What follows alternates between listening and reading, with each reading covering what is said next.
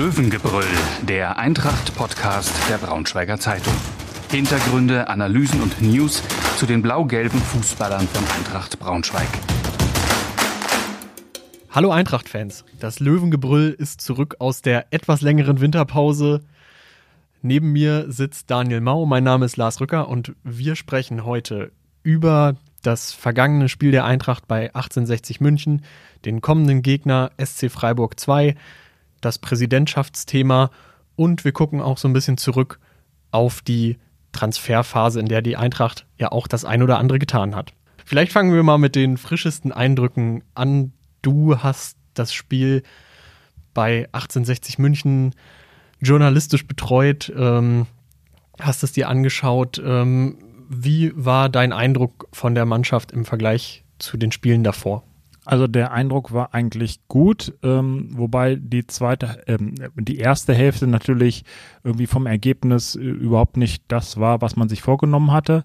Man muss auch sagen, dass man da defensiv äh, teilweise sah die Eintracht nicht gut aus. Ähm, da hat einfach so ein bisschen die Kompromisslosigkeit in Zweikämpfen gewählt, die Klarheit.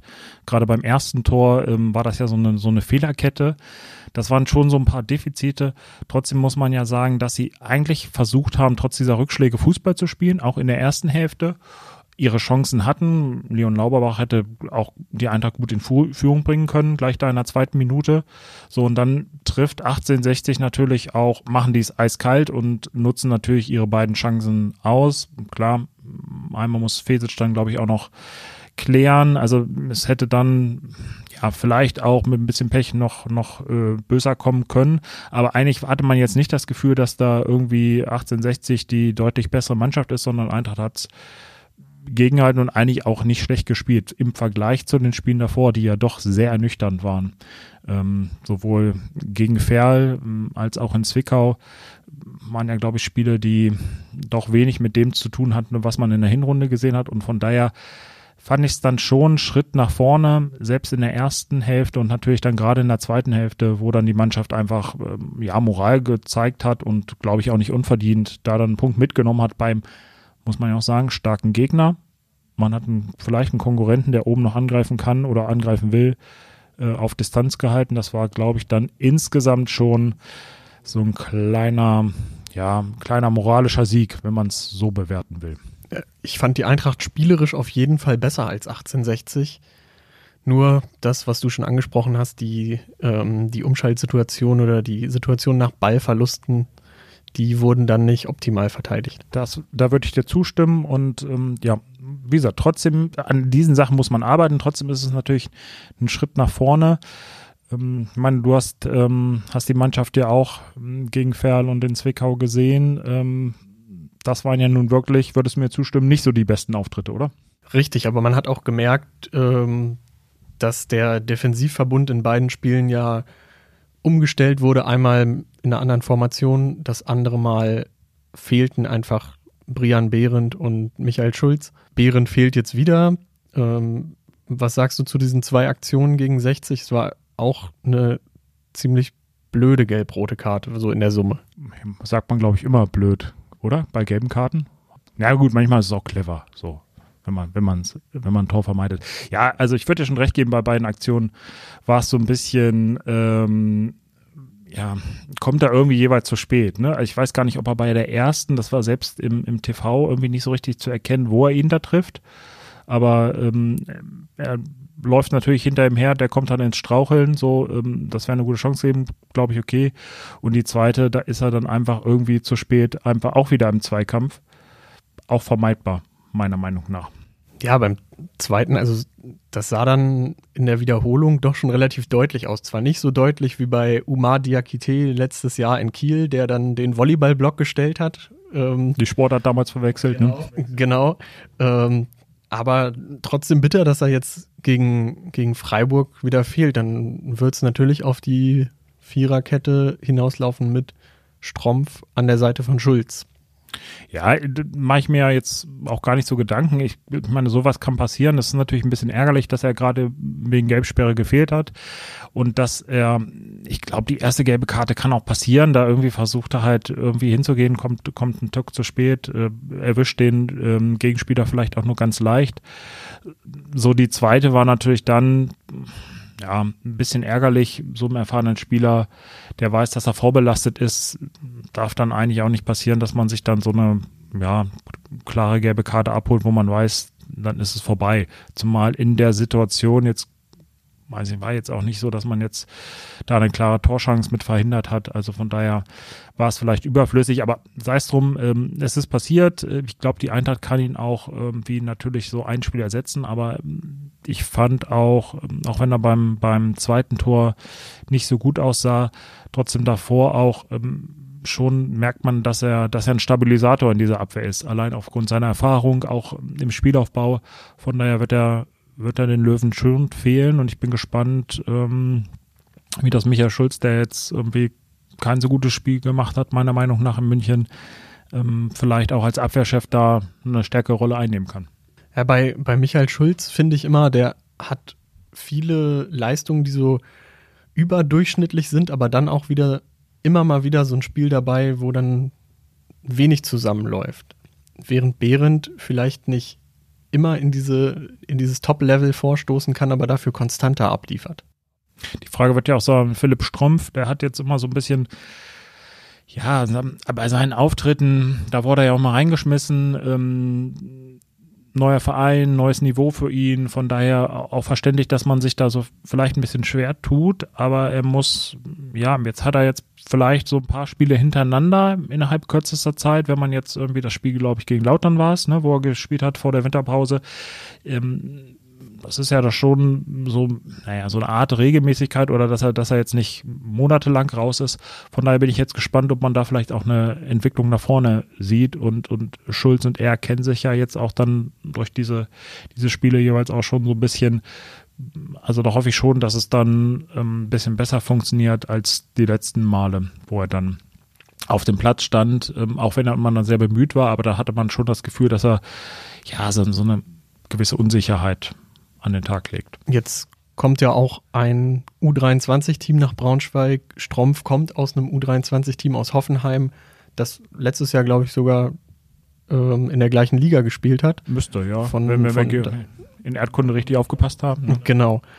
Dürfte das die Regionalliga Südwest gewesen sein. Ähm, deswegen kann es natürlich dann auch ganz gut passen, dass man da den, den Gegner hat, der vielleicht auch noch auf dem gleichen Erfahrungslevel ist und nicht unbedingt die super, super abgezockten Drittligaspieler ähm, vor sich hat.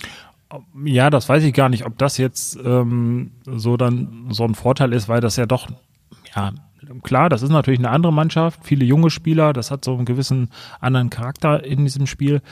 Trotzdem ist das natürlich ein Drittligist und der eigentlich auch eine ganz gute Rolle in dieser Saison spielt. Äh, von daher weiß ich jetzt gar nicht, äh, ob das jetzt so für Philipp Stromp so ein Vorteil ist, aber klar, es ist natürlich das, äh, vielleicht hast du recht, dass er da irgendwie so ähm, eher, eher gegen Gegner spielt, die er, die er aus seiner Zeit in Hoffenheim kannte und dann vielleicht da nicht so ganz nervös rangeht. Also er hat es ja auch immer ganz gut gemacht in den Auftritten oder war bemüht, aber man hatte so ein bisschen so eine so das Gefühl, dass er so ein bisschen unsicher war.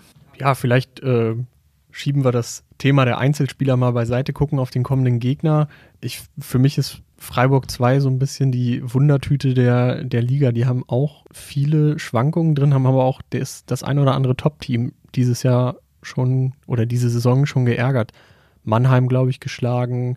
Dann aber immer wieder so ganz, ganz unglückliche Niederlagen sich irgendwie schwer getan. Das ist dann so dieses, dieses klassische Nachwuchsmannschaften-Ding, was die verfolgt. Würde ich auch sagen. Also das ist, ja, das sind halt Teams, die natürlich gute Fußballer in ihren Reihen haben. Ja, die eigentlich alle gut ausgebildet sind, die motiviert sind, die auch ähm, so eine gewisse, ja, jugendliche Unbeschwertheit vielleicht an den Tag legen können. Aber das kann natürlich immer sehr schwanken, wie du schon gesagt hast, dass man dann ähm, ja, an einem guten Tag steckt man die Top-Teams und, und wenn dann halt ähm, gerade Ende der Saison ist meiner Meinung nach immer der Eindruck, ähm, wird es dann für diese Teams schwierig, gerade wenn es dann um sowas wie den Klassenerhalt geht, wenn dann irgendwie, sag ich mal, gerade aus dem Osten ähm, diese Teams, Mannschaften kommen, wo es um alles geht, die dann kämpfen müssen, die dann alles reinwerfen und äh, man dann halt als U23 auch weiß, okay, äh, mal gucken, für mich geht es vielleicht im nächsten Jahr eh nicht weiter. Ich will mich eh schon auf einen anderen Verein konzentrieren, weil ich dann doch irgendwie in die erste Mannschaft will. Das ist ja mein Anspruch. Also da haben die meistens Probleme. Ähm, ich glaube, Bayern München war mal so ein bisschen die Ausnahme, die dann mal irgendwie ja sogar, ähm, wo Eintracht aufgestiegen ist, äh, Meister in der dritten Liga wurde und, und wirklich oben dabei war. Aber selbst die haben ja dann im Jahr darauf einen bitteren Absturz erlebt. Also das sind schon Mannschaften, die immer ein bisschen schwer einzuschätzen sind. Ähm, weiß ich, wir haben ja einen Ex-Braunschweiger da äh, gegenüber in der Mannschaft. Was erwartest du von dem? Ja, der ist ja da einer der erfahrenen Spieler mit seinen 24 dürfte er jetzt sein. Patrick Kammerbauer, um den Namen auch mal. Um den Namen mal zu sagen, wenn wir schon genau. das Alter nicht wissen, ne? Ähm, ja. Ja, aber 24 kommt hin. Ist natürlich für ihn eine interessante Situation, weil er aus diesem Talentealter eigentlich raus ist. Er ist kein U23-Spieler mehr.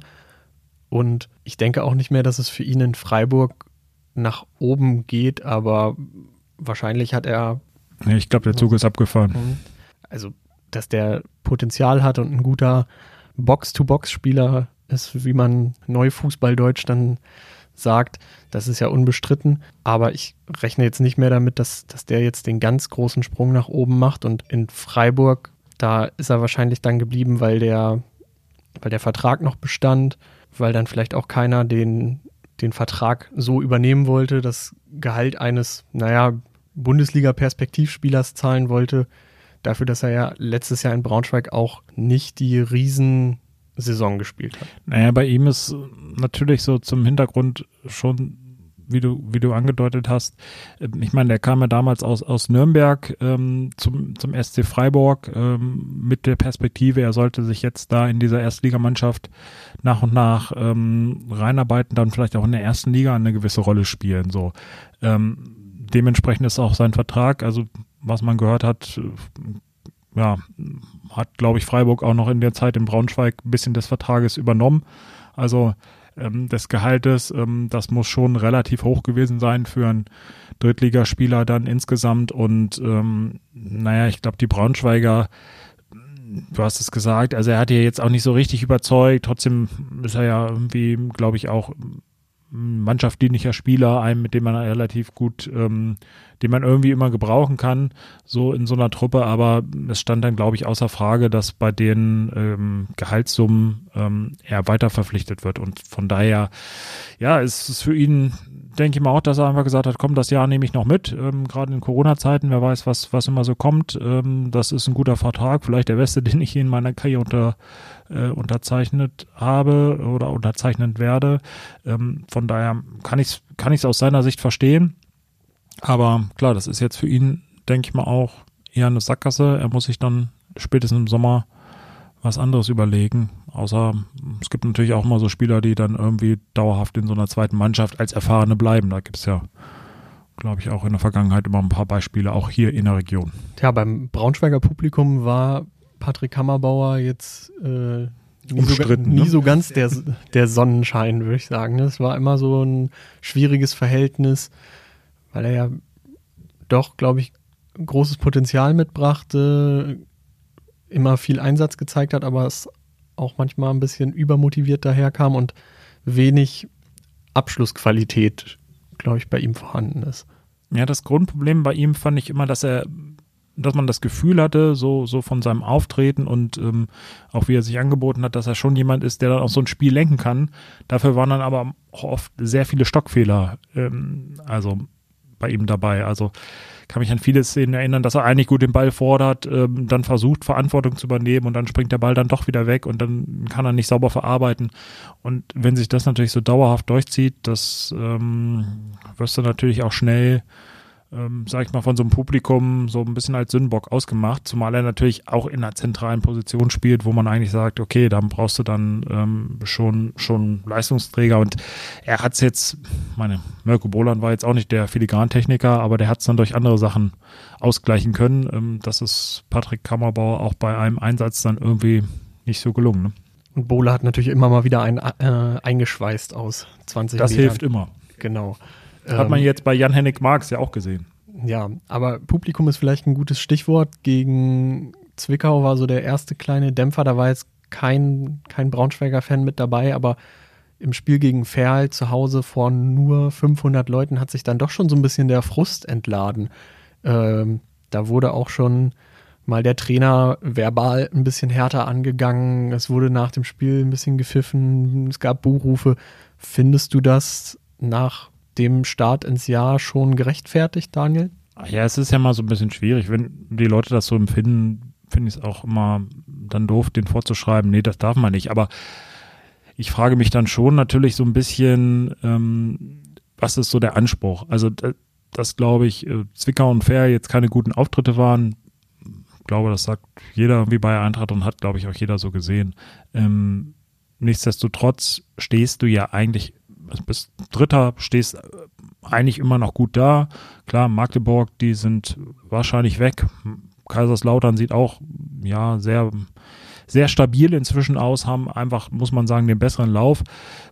Nichtsdestotrotz, ja, würde ich jetzt auch nicht, also verstehe ich dann nicht, dass so die Stimmung dann manchmal so umschlägt wieder ins Negative, weil da sehe ich jetzt keinen Anlass. Also ja, da wurden natürlich ein paar Erwartungen vielleicht auch in der Hinrunde geweckt und es wäre auch gut, wenn man jetzt vielleicht gleich, auch wenn man sich einen Zwei-Jahres-Plan gegeben hat, dieses Jahr schon aufsteigt, aber ja, meine selbst ein fünfter Platz wäre man ja zumindest noch in dem formulierten Ziel. Also von daher und noch ist alles möglich, auch auf, mit Blick auf Platz zwei würde ich mal sagen, selbst wenn man jetzt Magdeburg schon abschreibt. Von daher kann ich nicht verstehen, dass dann nach, nach ähm, so ja, zwei schwachen Spielen äh, dann schon so, so eine geknickte Haltung irgendwie bei den Fans. Ja, gerade nach der Hinrunde, die ja relativ viel Spaß gemacht hat, oder man hatte auch den Eindruck, dass es dem Publikum wieder Spaß macht, zur Eintracht zu gehen. Ähm, und dann, wenn man mal im Vergleich sieht, was die Würzburger Kickers, der andere Absteiger jetzt abliefern, das sieht so ein bisschen nach Eintracht 2018, 19 aus und da wurde im Winter jetzt nicht ganz der große Umbruch gewagt und die stehen da jetzt immer noch hinten in der Tabelle. Also gerade mit Blick ähm, auf die Vergangenheit vor, vor gar nicht allzu langer Zeit. Ähm, in Braunschweig muss man ja eigentlich froh sein, dass man das relativ gut hinbekommen hat, dass man eine Mannschaft hat, die irgendwie stabil wirkt, auch wenn nicht alles gut läuft und ähm, man zumindest eine Basis hat und ähm, was man der Truppe nicht vorwerfen kann, dass, dass sie nicht will, dass da nicht gekämpft wird. Also das würde ich schon unterschreiben. Und ähm, dass es in der Saison auch mal ein paar schlechtere Spiele gibt, das ist irgendwie, glaube ich, normal wie gesagt, also ich würde jetzt auch nicht so weit zu gehen, also muss jetzt niemand ähm, so, so ein schlechtes Spiel gegen Ferl irgendwie auch noch beklatschen und das super finden, dass das vielleicht der andere oder andere seinen Unmut äh, da äußert, finde ich auch okay. Ja, manchmal fragt man sich natürlich dann, ähm, was so, was so die Ansprüche sind oder wundert sich, wie schnell das einfach umschlägt. Die Zündschnur ist immer noch kurz in Braunschweig. Ist das ist vielleicht das so, war das Wort, was ich gesucht habe. Genau. Ähm, ja, gucken wir doch nochmal aufs kickende Personal. Im Winter ist viel passiert. Ähm, vier Personalien, drei Zugänge, ein Abgang. Wenn ich es jetzt richtig im Kopf habe, ich hoffe, ich habe keinen vergessen. Ähm, vielleicht legen wir los mit dem letzten, der gegangen ist, Felix Stumpe. Nachwuchsspieler, hatte ein schwieriges erstes Halbjahr, ein Kurzeinsatz gegen 1860, meine ich, als Behrendt dann in der letzten Minute oder in der Nachspielzeit das Tor reinköpft. Ein Kurzansatz auf jeden Fall. Genau, ansonsten ähm, viel Erfahrung in der Landesliga gesammelt bei Eintracht 2 und da weiß man ja immer nicht so richtig, bringt das ein Jugendspieler weiter oder ist es nicht doch besser, jetzt beim Regionalligisten in Halberstadt ähm, dann auf höherem Niveau Spielpraxis zu sammeln? Ich, irgendwie war die Entwicklung ja so ein bisschen naja, absehbar. Ne? Also ich fand in der Vorbereitung hat er eigentlich die, die ganz gute Eindrücke so bei mir hinterlassen, zumindest das, was ich gesehen habe, auch in so den Testspielen. Da dachte ich schon, oh, das könnte einer werden. Aber gut, der Sprung natürlich ähm, aus der Jugend, ähm, jetzt muss man sagen, ist die Eintracht A-Jugend ja auch nicht ähm, in, in der Top-Liga, sondern inzwischen ähm, nur noch in der Regionalliga. Ähm, und ähm, ja, dann ist der Sprung in die dritte Liga einfach, einfach sehr groß. Und ähm, dann kam natürlich durch diese lange Spielpause durch Corona auch nochmal ein zusätzliches Problem hinzu. Von daher finde ich es jetzt nicht überraschend, dass er nicht so viel Einsatzzeit bekommen hat. Und äh, ich denke mal, ist da vielleicht für beide Seiten der richtige Schritt, dass er jetzt vielleicht in Halberstadt da mehr was für seine Entwicklung tun kann. Und die Eintracht hat ja, wenn man so richtig hört, auch noch eine Option, ihn vielleicht zurückzuholen. Das wäre ja vielleicht eine Möglichkeit, oder?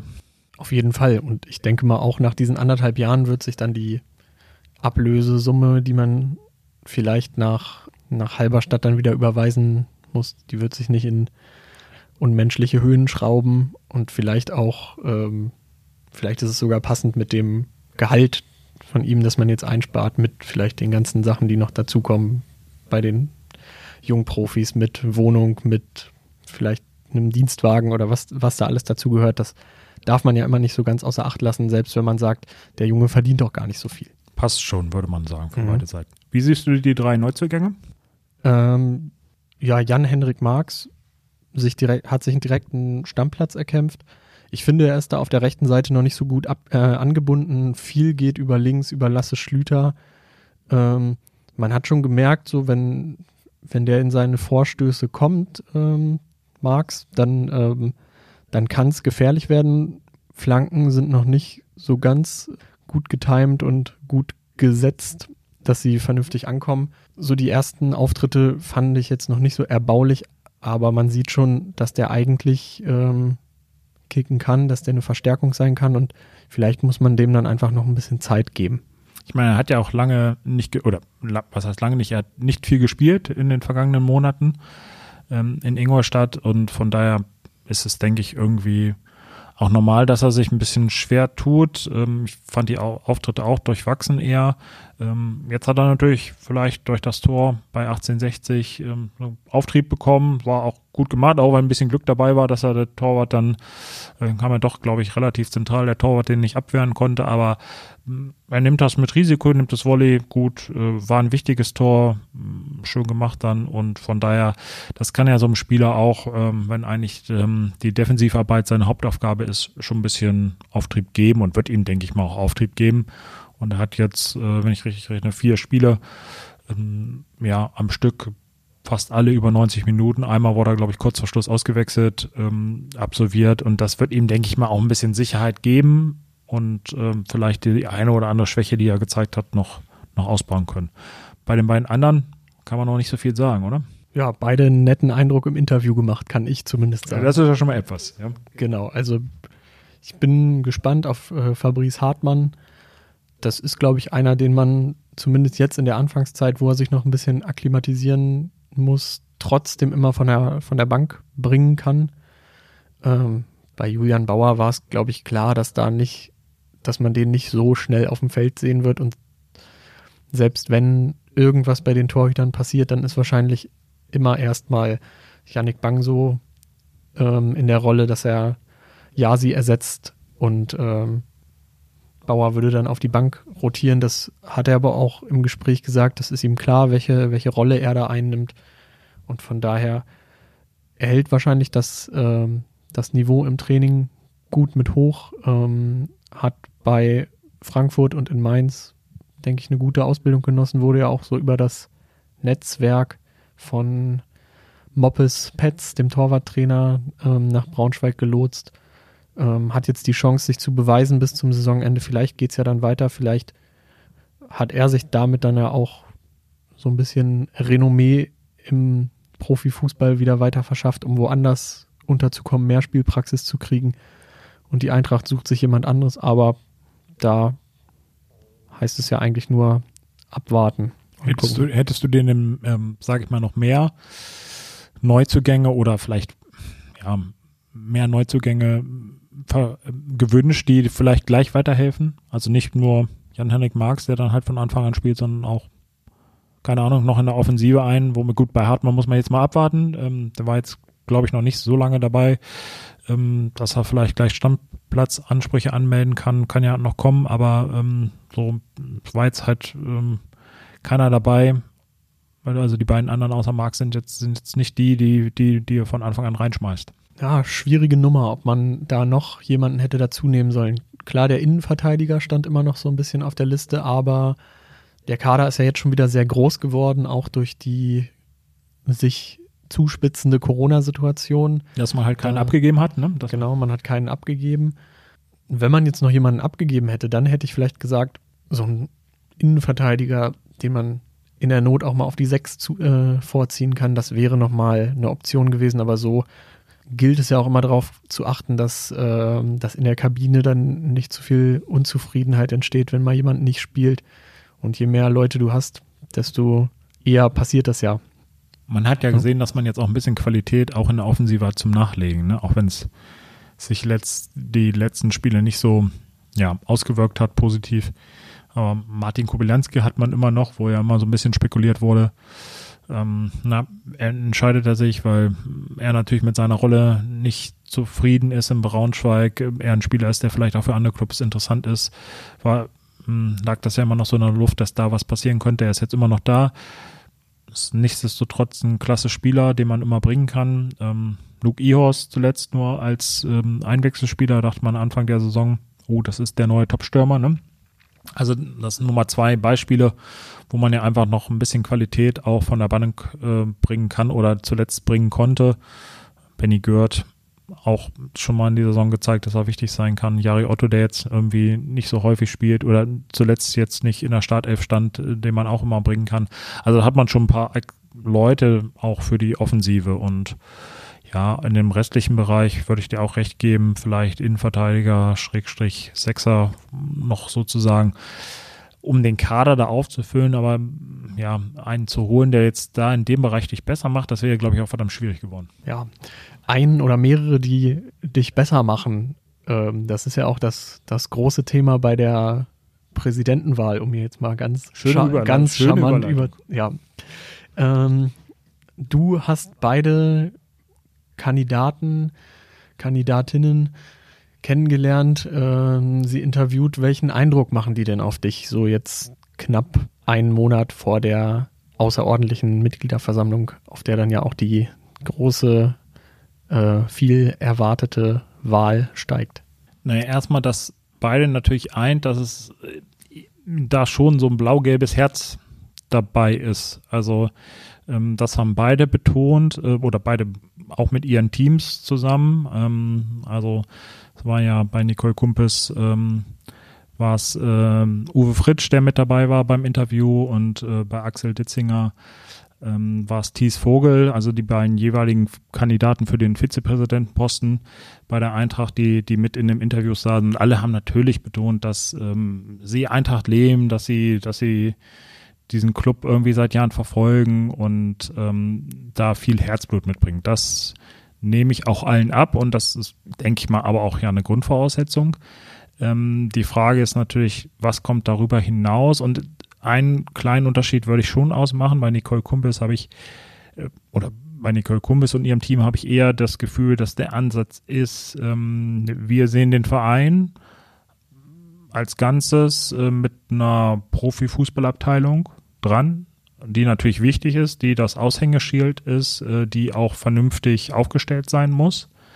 Und bei Axel Ditzinger habe ich eher das Gefühl, dass, der, dass da schon direkter auf den Profifußball geguckt wird, also sprich auf die Kapitalgesellschaft. Und der Verein, das wurde, kam dann zumindest ja auch im Interview raus, ähm, richtiges Argument. Also dem Verein kann es natürlich auch, geht es besser, wenn es der Kapitalgesellschaft auch gut geht, weil die Kapitalgesellschaft natürlich ähm, sag ich mal, auch viele ja, finanzielle Ressourcen erwirtschaftet in guten Jahren, erwirtschaftet hat. Und wenn es der nicht gut geht, dann, dann wirkt sich das auch negativ auf den Verein aus. Aber da ist halt schon der Anspruch, ähm, eher, zumindest war das mein Eindruck, eher im Profifußball zu wirken, während man ähm, beim Team Nicole Kumpis sich vielleicht eher da zurückhalten will oder nicht ganz so aktiv eingreifen will ähm, und, und das eher ja, dem vielleicht Aufsichtsrat überlassen will oder den sportlich Verantwortlichen, um dann eher in den Verein, Verein hineinzuwirken. Das wäre für mich so, könnte man, glaube ich, als den großen Unterschied herausarbeiten. Ja, um nochmal auf diese beiden Interviews zu sprechen zu kommen, als ich die gelesen habe, da ähm, habe ich bei beiden so einen ziemlich großen Blick auch in die Vergangenheit gesehen und hätte mir eigentlich noch mehr den Blick nach vorne gewünscht, aber ich muss dann jetzt äh, mich so gesehen selbst korrigieren in den sozialen Medien.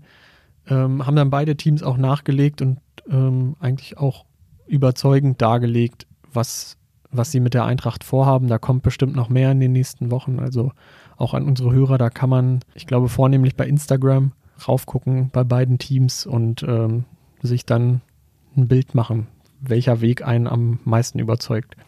Also das haben ja auch beide betont, ähm, dass, dass sage ich mal, dieser, dieser Wettbewerb, den es erst, erstmals in der Vereinsgeschichte gibt, ähm, etwas Positives ist und das natürlich auch beide Seiten vielleicht so ein bisschen gegenseitig äh, anstachelt, äh, sich gegenseitig äh, befruchtet sozusagen, dass ähm, man halt nicht irgendwie sagen kann, wir wollen jetzt mal, wie es vielleicht früher mal war, wir treten jetzt mal an und das wird schon irgendwie so laufen und im Endeffekt haben die ja eh keine ähm, Alternative, die Vereinsmitglieder. Jetzt ist es schon so, dass beide Teams sich gut aufstellen müssen, gut überlegen wollen, was sie, ähm, was sie vorhaben ja, bei einigen Plänen, man kann natürlich immer viele Pläne haben, so ein paar Sachen würde ich sagen, da ist, muss auch noch ein bisschen nachgearbeitet werden an der einen oder anderen Stelle, weil alles dann doch noch ein bisschen, ein bisschen schwammig ist oder vieles natürlich auch ähm, noch nicht so konkret ausgefüllt ist, aber gut, das ist vielleicht irgendwie auch normal.